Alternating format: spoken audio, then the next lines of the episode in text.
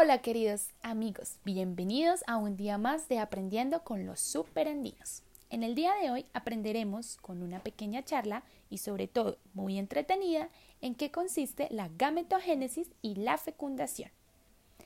¿Qué es la gametogénesis? La gametogénesis es el proceso por el cual ciertos organismos, como el humano y algunas plantas, inician el proceso de división celular para la formación de gametos o células sexuales. Los gametos son las células sexuales de organismos pluricelulares y humanos. En biología, la gametogénesis es observada en humanos, animales y plantas. El proceso empieza con la división celular germinales diploides para formar gametos. De esta manera, cada ser vivo tiene ciclos biológicos diferentes que definen su cantidad, forma y el momento en que se activará la gametogénesis. Pero todos ellos se caracterizan por su reproducción sexual. La gametogénesis se produce en las células germinales, las cuales contienen la información genética. Una célula germinal diploide, o sea, que contiene solo la mitad de la información genética en un juego de cromosomas, se divide en meiosis para generar cuatro células o gametos haploides.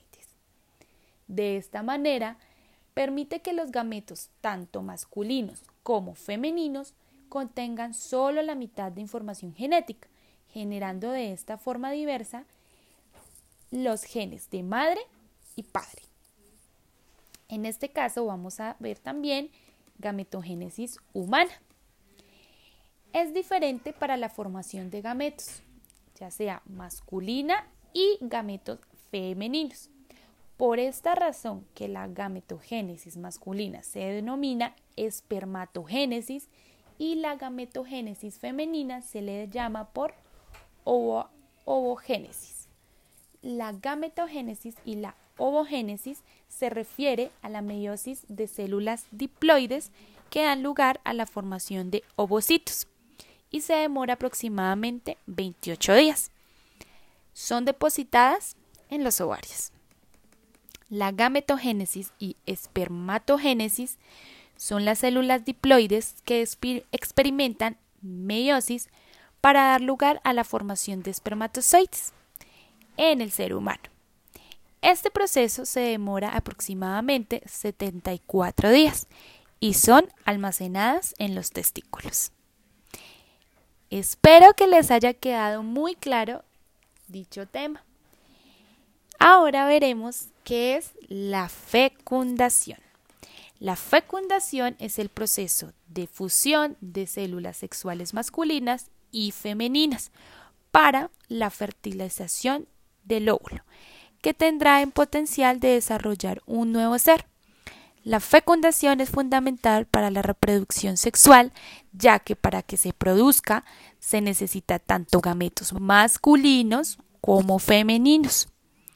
En los humanos, la fusión de los gametos masculinos y femeninos, es decir, el espermatozoide y el óvulo, de manera que se restablece la dotación cromosómica normal del ser humano, que son 46 cromosomas.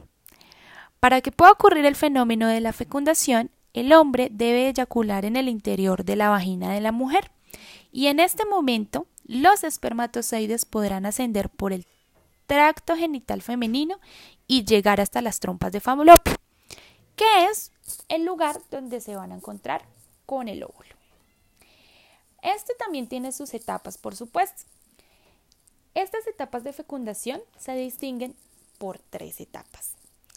En la fecundación, según el tipo de grado de penetración de los gametos masculinos en las membranas del gameto femenino para dicha fertilización en el óvulo.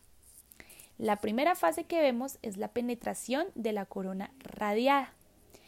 Este es un conjunto de células que se envuelven al óvulo y que el espermatozoide debe atravesar para poder fecundarlo.